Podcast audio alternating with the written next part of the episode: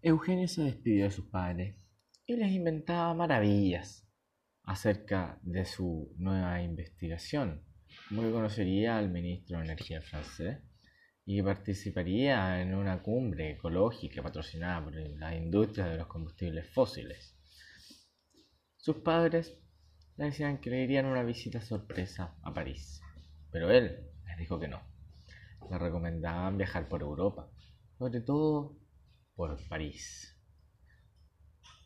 Luego de esto, una cálida y efusiva despedida. Luego, Eugenio sacó sus maletas, se bajó del auto y se dirigió al aeropuerto para hacer el check-in con sus pasaportes diplomáticos. Elsa pasó a buscar a Antonio en un auto que estaba manejando el hermano de Elsa. Dentro conversaban cínicamente de sus supuestos estudios y pasantías en el exterior. Uno en la Universidad de Notre Dame, otra de sus, estudios en Egipto. en cierto sentido eran ciertos. Luego se bajaron ambos y se despidieron y así el hermano de Elsa le dijo que se cuidase y que lo llamara para lo que necesitase. Luego fueron al check-in y se encontraron con Eugenio, Eh, más tarde llegó el profesor Vasilev, que intentaba engatusar con su simpatía a la funcionaria del check-in para que le dejase llevar más peso a Elsa, que llevaba toda la carga de la bodega en tres mochilas llenas a reventar.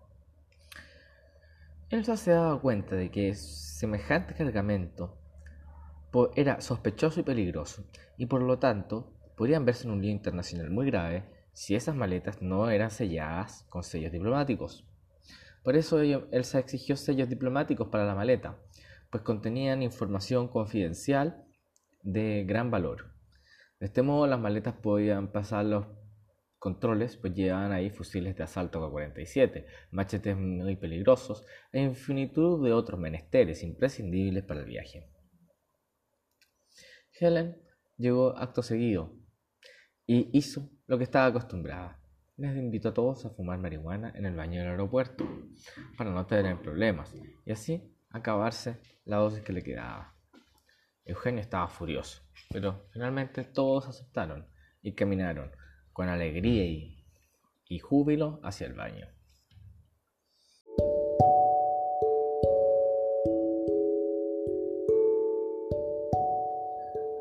La tía Rita le pasó el dinero a Ali para que comprase las armas que iban a necesitar. Luego se fue a recorrer el Cairo sola, la ciudad antigua, maravillosa, antiquísima, y entró a una mezquita sin velo. Estuvo a punto de llegar al salón principal, pero la increparon y se vio envuelta en otra pelea y le obligaron finalmente a ponerse el velo. La tía Rita no quería ponerse el velo, lo encontraba una opresión machista inaceptable, pero poco a poco se dio cuenta que dadas las circunstancias era más conveniente simplemente agachar el moño y aceptar las imposiciones del Islam. Ella se lo puso a regañadientes y entró a la inmensa mezquita, llena de mosaicos, azulejos y lujos por descubrir. Al entrar, se le ocurrió intentar rezar en esa misma posición en la que rezan los musulmanes. Entró en una meditación en la que caminaba por las calles en busca de su príncipe, un profesor bigotón que busca por toda la ciudad. Huían por los tejados y así era toda una persecución por sobre los techos de la ciudad del Cairo. Saltaban y corrían hasta llegar al desierto, donde él le enseñaba, después de mucho esfuerzo, su carpa llena de objetos preciosos y deliciosos perfumes. Ella caía enamorada y juntos se tomaban de la mano con una lámpara de oro encendida. Caminaban de la mano por el desierto. Llegaron finalmente a un mágico oasis lleno de vegetación, flora y fauna. Y ahí el príncipe la empezaba a desvestir, embriagada, pero no de alcohol, sino de amor. De pronto, la tierrita se despertó y, se encontró acusada de empezar a desvestirse en una mezquita y dormirse sin ningún respeto por el Islam, a la vista de todos. estaba en una situación francamente incómoda y complicada.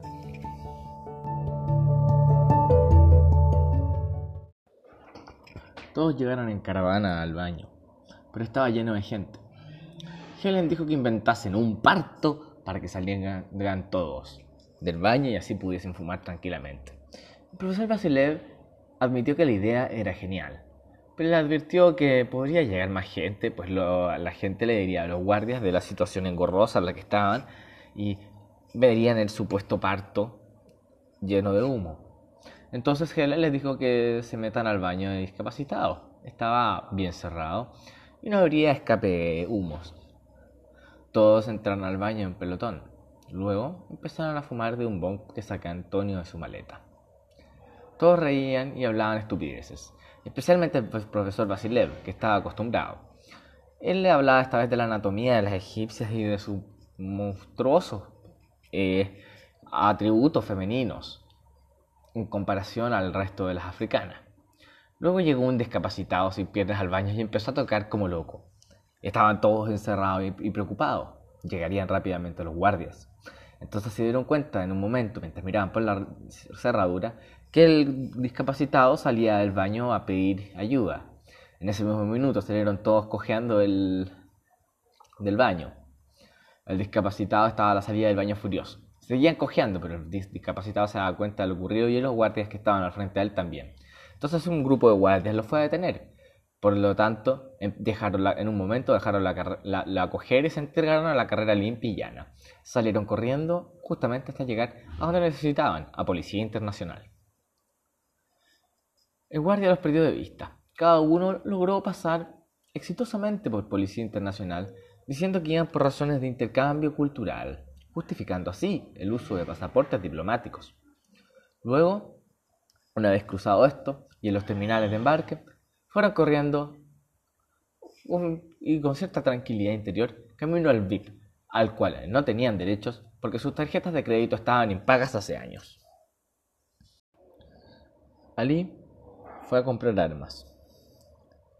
Tenía 5 mil dólares. Para eso, robó un poco, unos 400 dólares, una pequeña merma. Además, arrendó una van y consiguió una AK-47 de un oscuro proveedor que él había obtenido de una bodega en Siria, así como otras armas. Además compró un Zodiac de tráfico eh, de emergencia con buen motor. Este vehículo les podría servir si la nave principal tenía problemas. Luego fue donde fue a un rincón del Cairo que para él era muy especial. Fue donde la mujer que él realmente amaba y le dijo por el balcón que pronto tendrían dinero para casarse y vivir juntos.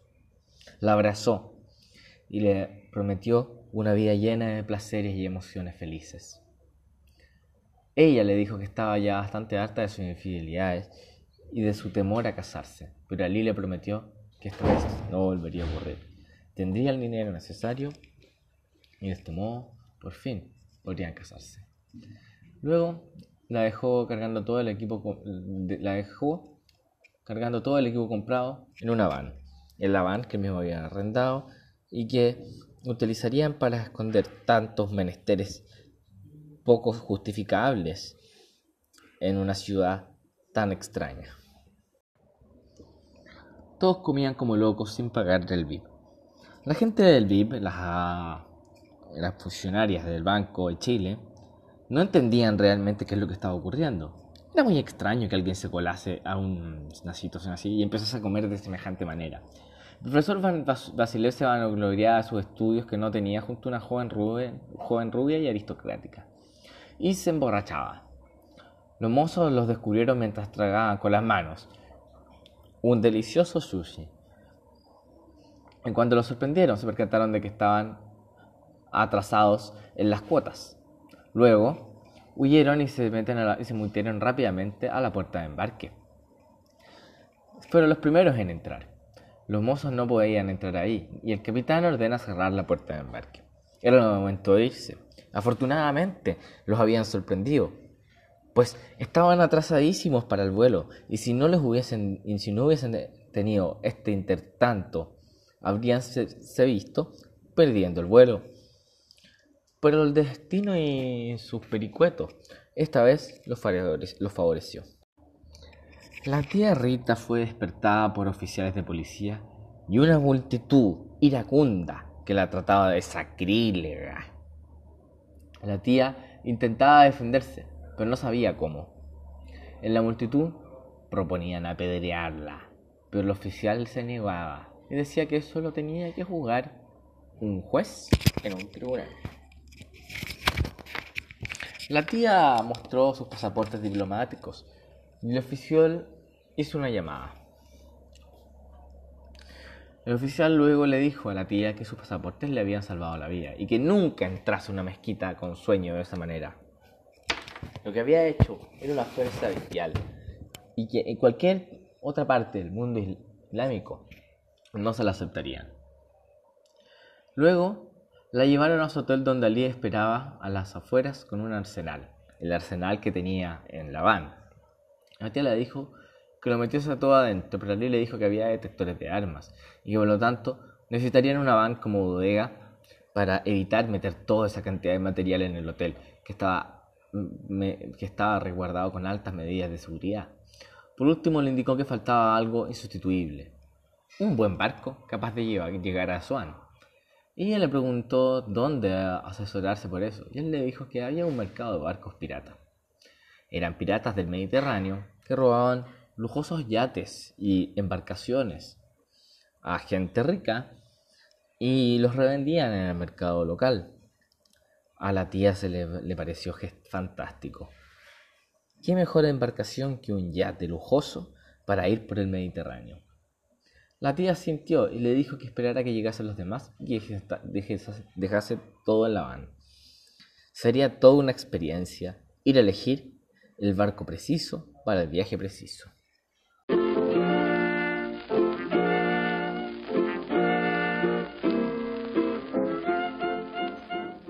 Todos brindaban en el avión.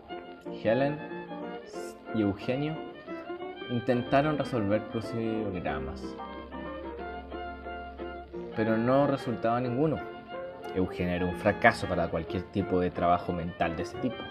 Jamás se le había dado bien. El profesor Vasilev nuevamente hablaba disparates acerca del origen histórico del matrimonio, según el cual el matrimonio era un contrato sexual inventado para hacer más placenteras las infidelidades, por lo que su objetivo era meramente sexual y unido al fetichismo, según antropólogos de Inglaterra y Estados Unidos. Y así se sobraba sus estudios en el área frente a la gente que miraba estupefacto al lunático que tenía sentado al lado. Antonio y Elsa solo hablaban de amor. Amor y promesas, promesas y maravillas que no serían capaces de cumplir.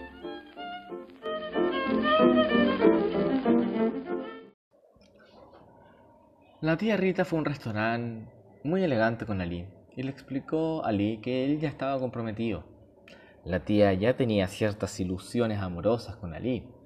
Entonces la tía le habló al profesor Basilev y sus grandes dotes masculinas. Comieron comida occidental, pizza, y Ali le dijo que eso de la noche pasada no volvería a ocurrir. La tía lo aceptó y lamentó estar tan vieja, pero reconocía que desde que había dejado de consumir sus medicamentos se había hecho más fuerte y ya no los necesitaba. Pues, aunque era vieja, había rejuvenecido desde que los había dejado. Su soberbia la consumía y se sentía tan poderosa tan poderosa que ni el Nilo, ni uno de sus problemas, ni Arabia, ni África entera podían con la vieja menopáusica que tienen al frente. Tal delirio, por supuesto, era probablemente causado por la ausencia de sus medicamentos de los que tanto se jactaba. Llegaba la hora de la comida y todos engullieron con velocidad.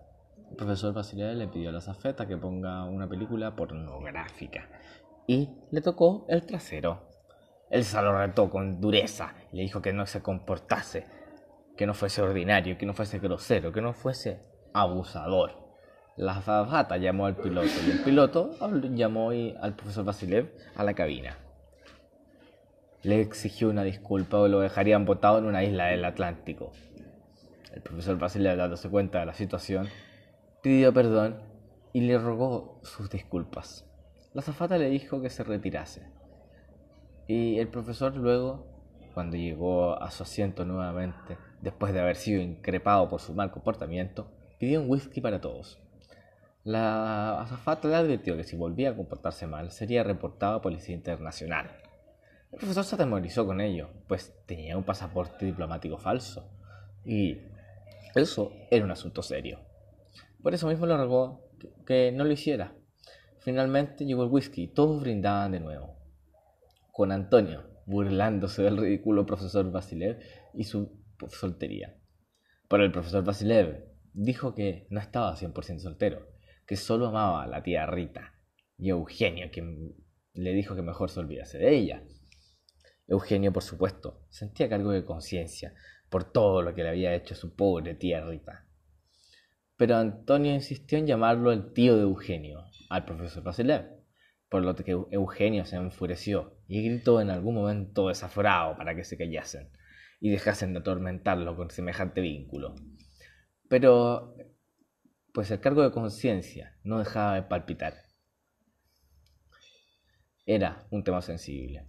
Finalmente todos callaron mientras Helen recomponía a Eugenio, a la par que los pasajeros se espantaban del vergonzoso comportamiento de, de la tripulación del Nilo.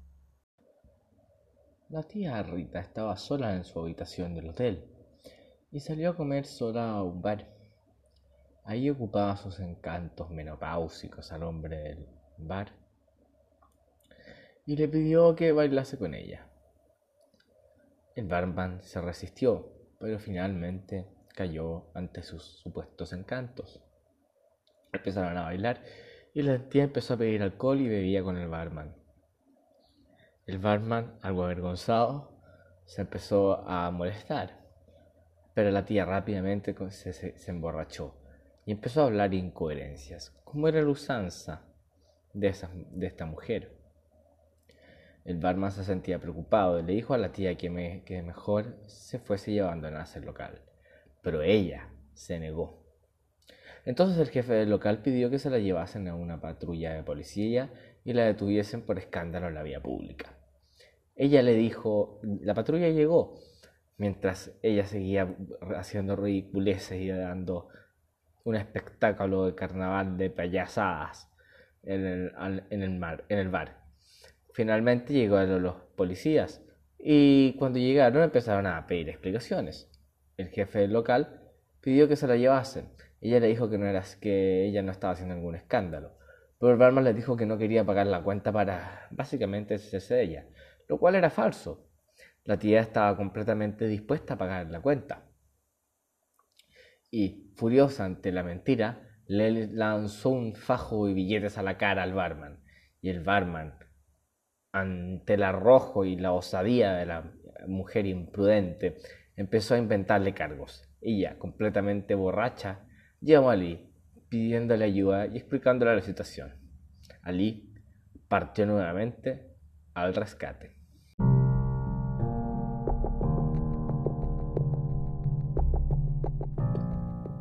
Policía Internacional era momento del descanso. En el aeropuerto de Chile, Arturo Merino Benítez conversaban acerca de los pasaportes diplomáticos de la, del grupo de personas que habían pasado recientemente y se dieron cuenta que había algo extraño. La gente que utiliza pasaportes diplomáticos en general es mayor. Es gente de Cancillería, y es gente superior a los 30, 40 años. En segundo lugar, eh, jamás se expeditaban tantos pasaportes diplomáticos por una misma operación. Eso era algo muy sospechoso. Y, y además, no existía razón alguna para que seis razones cruzasen Policía Internacional con ese tipo de documento. Esto era algo muy extraño. Y por eso mismo, había que reportarlo a sus superiores.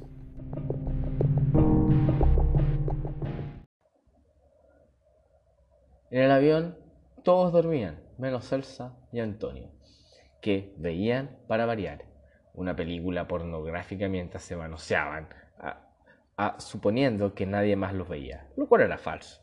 Más de una persona estaba viendo la escena erótica que estaban haciendo. El profesor Vasilev roncaba y no los dejaba dormir. Así que eh, Eugenio y Helen le pusieron un tampón en los oídos, en la nariz pero roncaba aún más fuerte y, cuando se, y luego se despertó. Claro. Entonces el profesor intentó mirar por la ventanilla y les dijo a todos, vean, vean, vean la ventanilla, ¿qué, qué, qué? Vean, vean. Todos se encaramaron a ver la ventanilla. No se veía nada, solo unas luces y una enorme mancha oscura. Eso que ustedes ven ahí es la capital de Marruecos. Y eso oscuro es el inmenso desierto del Sahara lugar majestuoso por el, que tendremos que transitar durante más de un mes. Acostúmbrense, porque detrás de esa oscuridad hay miles y miles de aventuras. De pronto los parlantes de la cabina anunciaron que llegarían a destino en tan solo tres horas y que se preparasen para recibir un desayuno continental. La tía estaba con frío e intentó entablar amistad con la policía insinuándole sus piernas con sus calurosas varices. La policía se molestó y el comisario le controló sus documentos. Vio entonces que eran pasaportes diplomáticos. Pero en ese minuto pasó por su momento un pensamiento de desconfianza y cuestionó la autenticidad de los documentos. Pero justo en ese momento, y para salvar a la pobre tía Rita, y toda nuestra empresa, llegó allí y arregló todo pagándole al barman lo que supuestamente le debía. Le repitió que dejase de meterse en problemas y la subió al auto. En el camino al hotel llamó a Eugenio. Dijo que le dijo Eugenio que ya habían llegado. Entonces la tía pidió que los fuesen a buscar al aeropuerto con toda la pompa que se merecían. Entonces, al aeropuerto del Cairo se dirigieron. Todos habían cruzado todos los controles y estaban en el enorme aeropuerto esperando a la tía, y no se atrevían a salir para afuera por la avalancha de vendedores ambulantes con las que se encontrarían. Esperaron un rato mientras se le acercaban multitudes de taxistas ofreciéndole llevarlos al hotel, hasta que llegó la tía con Ali en un furgón. Rápidamente se montaron en el furgón evadiendo todos los obstáculos humanos que se encontraban y Helen pidió que los llevase a ver la ciudad de noche. Así, Ali, que conocía el Cairo con lujo y detalle, lo llevó a una montaña desde donde se apreciaba todo. Un mirador en el que las luces mostraban el oasis en medio del desierto del Cairo. Mostraban desde donde se veían las tranquilas aguas del Nilo, donde, donde se podía apreciar a sí mismo el intenso movimiento nocturno de la metrópolis del Cairo. Todos llegaron al hotel, se instalaron y dejaron sus maletas donde debían. Elsa se encargó de llevar la, la, enorme carga que tenía a una bodega específica, bien guardada, y juntó todo en la van con los artículos que había comprado Ali. Antonio y Elsa subieron a dormirían en piezas separadas.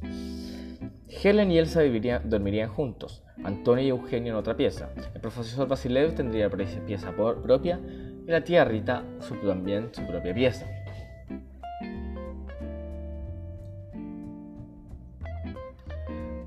Helen Dejó sus maletas en la pieza del hotel que compartía con él y luego se maquilló un poco.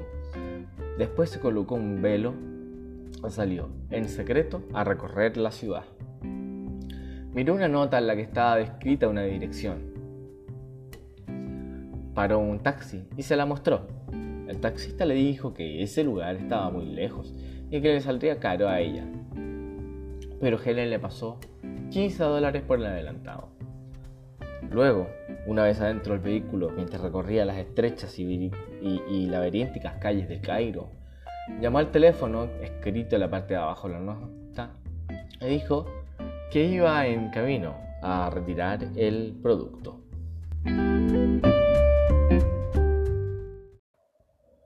Antonio y Elsa querían salir a bailar un rato. Para ello, abandonaron el hotel y se dirigieron al barrio de fiestas para los turistas de Samalek, un nido de perdición, fiesta, parranda, rumba al estilo árabe. Caminaron por la calle les ofrecieron eh, en un local una botella gratis y entraron a ese local que le ofrecía semejantes servicios. Una vez allí empezaron a beber y vieron muchos turistas. Parecía un local muy acogedor. De pronto vino, mientras hablaban de amor y se besaban y agasajaban, llegó un tipo gordo y alto a pedirles una entrada equivalente a 50 dólares. Jamás les habían hablado de esa entrada, porque habrían de pagarla. Esto era una injusticia. Antonio tenía 10 dólares, Elsa tenía solo 15. Ni aunque tuviesen la voluntad de pagarlo, podrían hacerlo, por lo que Antonio amenazó al gordo con llamar a la policía. Elsa le dijo que no lo intentase. Sus pasaportes eran falsos. Era un peligro. No debían meterse en problemas con la ley. Esos pasaportes eran solamente para utilizarlos en caso de emergencia. Pero si tentaban a la justicia, se verían envueltos en severos problemas. Antonio insistió y golpeó al gordo en la cara, en buena parte debido a su embriaguez. El gordo sacó un uslero de la cocina le volvió el golpe a Antonio, pero, y a, Antonio. Él se trató de separarlos, pero ya era demasiado tarde. Antonio sangraba aturdido y Elsa no sabía qué hacer con él. Estaba en un estado bastante deplorable y no tenía ni siquiera conciencia. Helen llegó a un sitio y sucio. Le pagó al taxista y caminó con el velo. Revisó la nota y tocó la puerta indicada. Luego intentó hablar por un citófono. Unos hombres que andaban caminando por ahí en atuendos más occidentales que lo costumbre, comenzaron a acosarla, la manosearon, la toquetearon ella se resistió. Le respondió en inglés que no se metiesen en sus, asuntos, not their business. Uno la abrazó y le dijo que la acompañase, pero ella, furiosa, lo abofetea. Lo abofeteó tan fuerte, tan fuerte fue la cachetada, que se dio una vuelta en círculo del tamaño cachetada. Eso fue considerado como un insulto muy grosero. Entonces, la rodearon y en ese momento salió un viejo y todos huyeron mencionando al viejo Joe. Joe era el nombre del proveedor de drogas de Helen. Joe era temido porque Joe tenía personas que lo defendían, pero también tenía muchos enemigos. Helen lo saludó y le pagó, recibiendo varios paquetes herméticos que eh, obviamente correspondían a diferentes productos. Y luego se despidió y salió rápidamente, encontrando otro taxi y pidiendo que se la llevasen. Helen sabía que el tráfico de drogas en Egipto era penado hasta con la muerte. Incluso si se eran extranjeros, ah, tuvieron o no pasaportes diplomáticos. Era un delito de altísima gravedad y nadie podía percatarse de lo que estaba haciendo.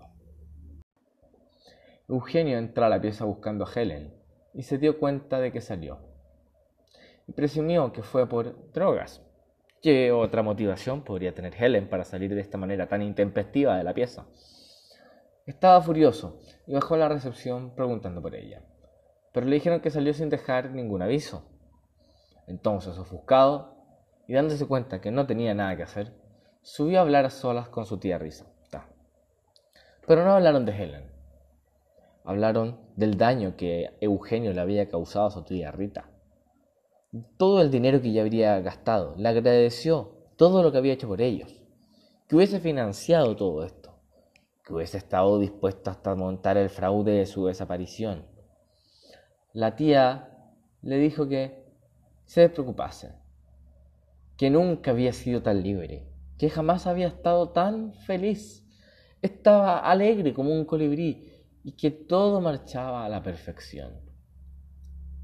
Eugenio le dijo que eso no era cierto hasta cierto punto, pues ahora estaban en África y que debían manejarse con mucha más precaución.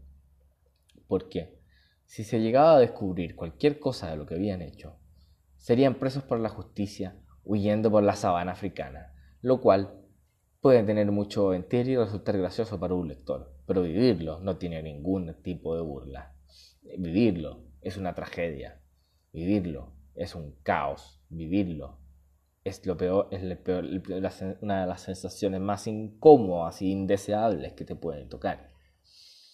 Bueno, luego de hablar con su tía y disculparse por todo lo que le había hecho pasar, se salió y se daba vueltas por los pasillos preguntándose dónde estaba Helen, cómo ayudarla y qué harían con ella en el viaje. ¿Cómo podrían hacer que Helen recuperase su adicción? Un viaje con una mujer en esas condiciones y en ese tipo, con ese tipo de adicciones sería un problema constante, muy difícil de solucionar. Esto había que atajarlo, o Helen sería una carga muy pesada.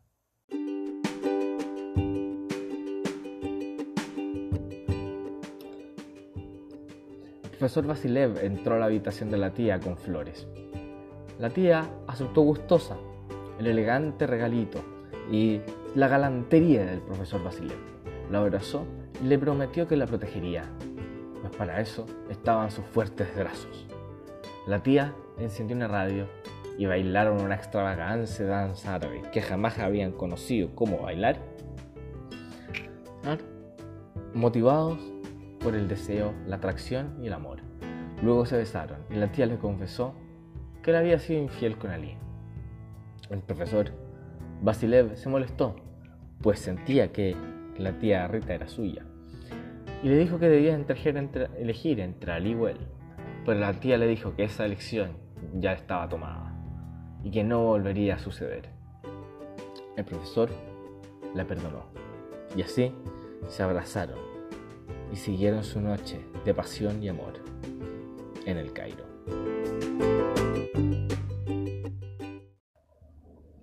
Antonio y Elsa están rodeados con Antonio sangrando en la vereda, que recupera la conciencia. Elsa le dijo que llamara una ambulancia, pero Antonio insistía en que no sería necesario. El, dueño del local salió a ofrecer unas disculpas y les dio dos botellas del mejor champán que podían. Elsa estaba molesta. Con un poco de champán no iban a arreglar la situación en la que habían quedado. Pero Antonio le dijo que aceptase la propuesta y simplemente se retirasen, que él estaba bien, que se recuperaría rápido y que no se metiesen en más problemas. Lo último que deseaban era un asunto legal en Egipto. Luego, por lo tanto, salieron con Antonio adolorido, pero caminando, camino al hotel. Helen llegó al hotel fumada, drogada, como estaba acostumbrada, y Eugenio la retó por salir a comprar droga en un país donde esto estaba prohibido. Pues en estos países esto se penaba hasta con la muerte. Luego le dijo que lanzase todos sus productos por el excusado. Ella agarró uno de los paquetes que ya había abierto y lo tiró, pero en realidad lo había simulado y tenía todos los productos escondidos. Salió a llorar y a drogarse sola a la terraza. Sabía que no podía dejarla, pero que era una necesidad y que había decepcionado a Eugenio y que si seguía con su conducta, se mantenía su adicción y no luchaba contra ella, acabaría no solo con la empresa, sino también con toda su relación con Eugenio. Y eso era parte de lo que más le dolía, porque en el fondo lo amaba profundamente.